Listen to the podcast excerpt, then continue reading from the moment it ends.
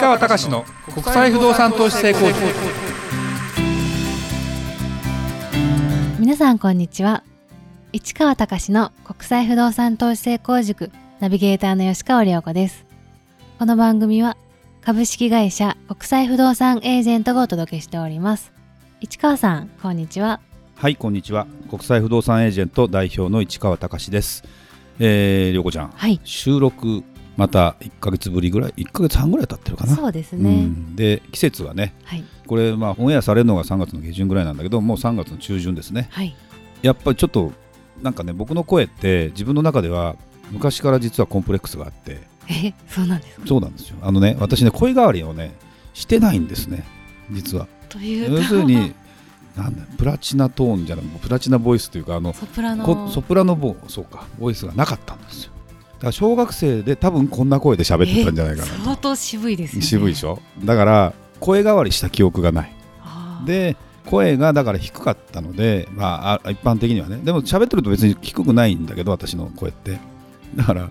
ものすごくそれが大人になって結構あのまあ演劇部に入ったりもしたこともあったんで発声練習とか発音練習もしたり声のは出し方とかも覚えたんで逆に今声が武器になってるっていうこともなってるのですごい面白いよね。そうですうね、ん、でもねこのね3月がね私は天敵なんですよ。これね多分聞いてる人はねなんかわかんないらしいんですけど花粉症。全然わからないですね。りょうこちゃん花粉症？すごい花粉症です。ああでも薬飲んでるって感じ？そうですね。だよね、はい。私ももう薬を飲むしかなくてまあでももう10年以上花粉症と付き合ってるのでもうな慣れるしかないので特に困ってるわけじゃないんだけど声が枯れるんですよこの時期だけ。やっぱり鼻呼吸とかねあーができないから口呼吸になったりするじゃない？寝てる時とか多分。だからこう喉が枯れると。ただもともとの声が今みたくその割とハスキーっぽい雰囲気もあるので多分気がつかないんだろうね。そうですね。うん。わからないですね、まあまあまあそういう意味じゃ良かったです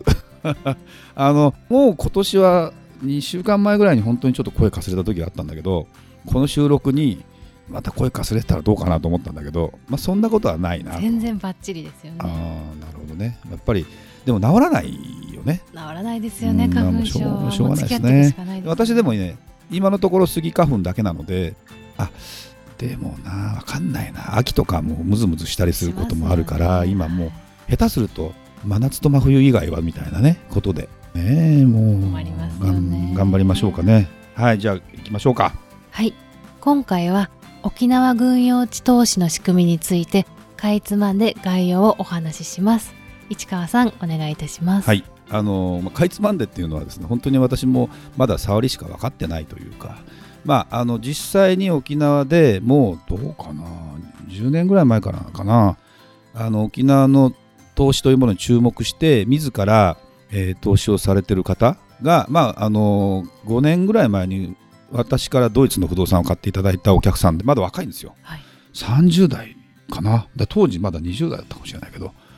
の方が前から沖縄沖縄ってそういえば言っててで IPA も沖縄の米軍さんとかにの軍人さんに貸す賃貸住宅の投資のセミナーとかやったじゃないですか。やりましたね。でそんなこともあって、まあ、沖縄に私も行きましたよと。でこれもパポッドキャストで多分喋ったことがあると思うんだけど沖縄っていうのはどうなんですかねって話をいろいろさせていただいた中でその先駆者としてというか私にとってみたらもう自ら投資をやってる方に、まあ、もうちょっと詳しいことを教えてくださいよと。いうので一回、まあ、あのレクチャーを受けさせていただいたというか。まあそんな大層な話ではないんだけどもそしたらやっぱまずね軍用地の話がやっぱり出てきてでこれをまず分かった上で沖縄というものを捉えていかないとやっぱりいけないのかなってことがあるのでその概要をかいつまんでお話ししようかなとい。うふうに思ってます、まず軍用地ってそもそも何だという定義の話になるんだけどそもそも軍用地とは何か。米軍が基地として使用している土地を軍用地と言います、まあ、あの沖縄ってね第二次世界大戦後結局アメリカになっちゃったんですよね。占領されて。はい。一旦。アメリカ統治というふうになって。だから、まあ、その時はもう日本ではなくてアメリカっていう扱いになったので車も左側通行じゃない右側通行で通貨もドルでとか。でまあねうちのスタッフにも沖縄出身のスタッフいますけど彼はもうもう50歳超えてるので、えー生まれた時というか小さい頃はドルでしたとか。あのそんなこともあったりする中で言うと、まあ、あの1972年に沖縄は日本に返還されましたと。で50周年っていうのがねなんですよ実は。返還されて。で、えーまあ、だからなんだってわけじゃないんだけども基本的に日米安保条約というのを結んでて要は日本は軍隊を持ちませんと。でその代わりアメリカが、えー、その代わりアメリカ軍の基地を置きますと。そこにはアメリカ軍の人が、えー、そこで、まあ、訓練したりその拠点として活動して。だ日本の沖縄の位置っていうのは、まあ、今ねいろいろやっぱり世界のあの紛争の問題になっているヨーロッパロシア・ウクライナ問題とはちょっと違っているようで似ているようで、まあ、中国に近い。でアメリカの軍の基地があるっていうようなことで、えー、考えると沖縄っていうのは非常に、えー、重要な位置になってるんだけどもそもそもその軍用地って言っても全部国が持ってるわけではないわけ。もともと沖縄は沖縄の人たちが持ってたわけですよ。で占領されて、えー、で日本に返還されたんだからだけどその時にまあまあなんだろうな。個人所有の土地もいっぱいあるわけ。でそこに、えー、をここを普天間基地にしますとかなんとか基地にしますとかっていうことで、まあ、ある意味、えー、利用してもらってるわけですよ。だから結局地主は底地人としてちゃんと土地の権利を持っている人が、まあ、いっぱいいるわけ、まあ、全部が全部あの民間の人のものではないんだけども半分以上は全然実は民間の個人とか法人とかが持っている土地で、えー、その、まあ、土地を借りてるわけね。で、借りてるのは誰かというと、アメリカ軍が直接借りるわけじゃなくて、日本国が借りてるわけ。日本の国が借りて貸してるわけよ。まあ、多分お金取ってないんじゃないか分かんないんだけど、ちょっとそのあたりの詳しいことはね。えー、というようなこともあって、えー、だから、この沖縄軍用地投資というのはどうなるかというと、まあ、沖縄だけじゃなくて軍用地の他にもあるんだけどもやっぱり実態としてはそうやってその民間の人がいっぱい持っててっていう土地っていうのはなかなか他のエリアだとそんなに多くないらしくてで日本の中で国土の中で、まあ、米軍基地とか、まあ、あとその共同で持ってるその日本の、まあ、自衛隊と一緒に活動してるとことかっていうのもなんか軍用地の一部みたく呼ぶらしいんだけどもそれの全体の7割が沖縄にあるらしいんですよ。基地と呼ばれるところの中の70%が沖縄にある。だから三沢基地とかさ横田基地とか東京とか青森とかあるけどそれが残りの30%に入ってるわけですよ。だから土地の面積でいうともう圧倒的にやっぱり沖縄に多いんですと。でもちろんそこに飛行場があるだけじゃなくてその射撃訓練をしたりね、うん、あの例えばアメリカ軍の人がここから次、えー、どっかの紛争に行くっていう時に、えー、訓練をしていくと場所とかね。やっぱそういう場所だったりするので投資として何が価値があるかというと国が借りているということでその土地を買った人からすると賃料や、まあ、いわゆる土地代の賃料をもらい損ねるリスクが、まあ、ゼロではないけど日本国がなくならない限りというか裏切らない限りというかの入ってくるということでいけば非常に手堅い投資であるということになってるんだね。じゃあ実際でも買った値段に対して利回りがどのくらいですかっていうところが課題になってくるんだけどもそれはあの実は全部一律同じじゃなくてこの土地はいくらぐらいの賃料で返しますよとか。でももともとまあ言ってみればそんな全然一般的な地代という比べたら全然安いんだけども。でも土地代自体も平米単価坪単価でいうか全然安いんだけども。でもまあある程度そのまとまった土地を買えばそれに対する利回りっていうのは大体ですね1.5%から2.5%の間ぐらいぐらいです。あの利回りで。だけど実際じゃあお金持ってる人が預金として預けて銀行で今ね預けても全然その0.001とかだから全然もう桁が違うぐらいの収益にはなるので、まあ、まあ沖縄というものを知るためにそこからスタートする、まあ、その方その投資家の方は僕にお話を教えてくれた方は最初そこからスタートしたと。でもちろんそのいろんなテクニックもあって情報を取るのをどうやってやったらいいのとか。でもこれはこれでね、まあ、沖縄ならではのやっぱ情報の取り方があるらしいんだけどもあのねでも彼は言ってたのはねやっぱ地元の新聞新聞にまだあの土地売りますよ軍用地売買とかっていうのが出たりする。あそうなんです、ね、でなんでローカル新聞をの今電子版みたいなのがあるんでそれを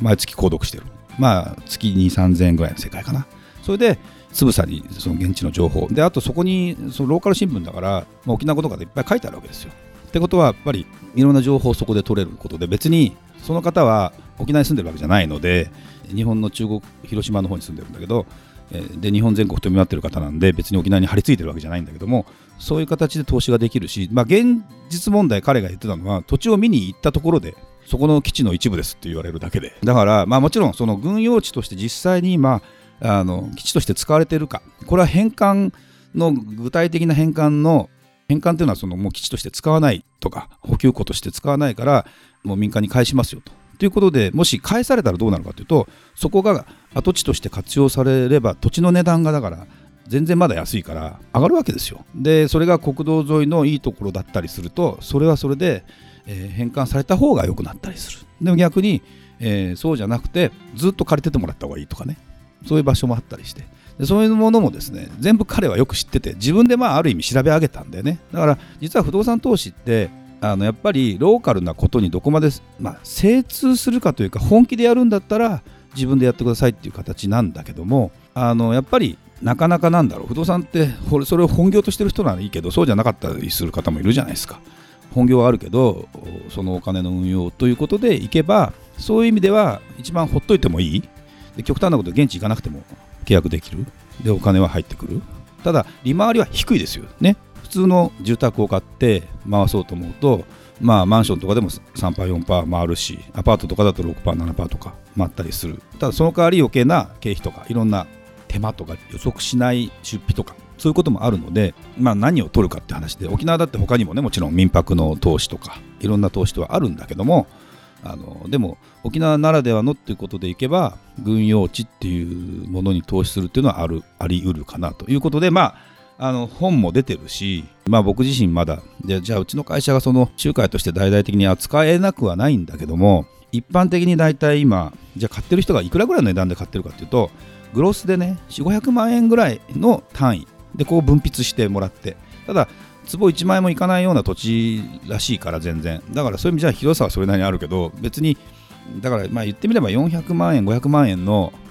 金融商品じゃないけどそういう投資の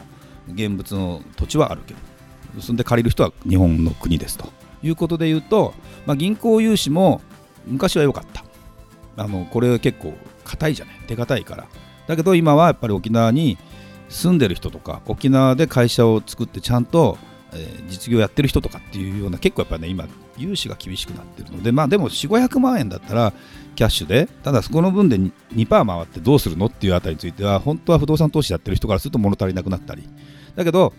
あのまあ、僕は何回も言ってるけどポートフォリオって言って要は資産とか財産っていうのはこれ分散していくんだと。でここは手堅いところにする。これは多少チャレンジングなことするとか、まあ、これが4500万単位でやったらいいのかっていうのはちょっと僕の持論とはちょっと違うのでもうちょっとまとまった金額になった時にポートフォリオを考えた方がいいっていうのは前から言ってる話なんだけども、まあ、そんなイメージなんだけどイメージ湧く？はい。今の話である程度、だよね。なんでまあ今日このねもうポッドキャストのあのいつものポッドキャストだと限られた時間という形になるのでそんな概要ぐらいしか話はできないんだけども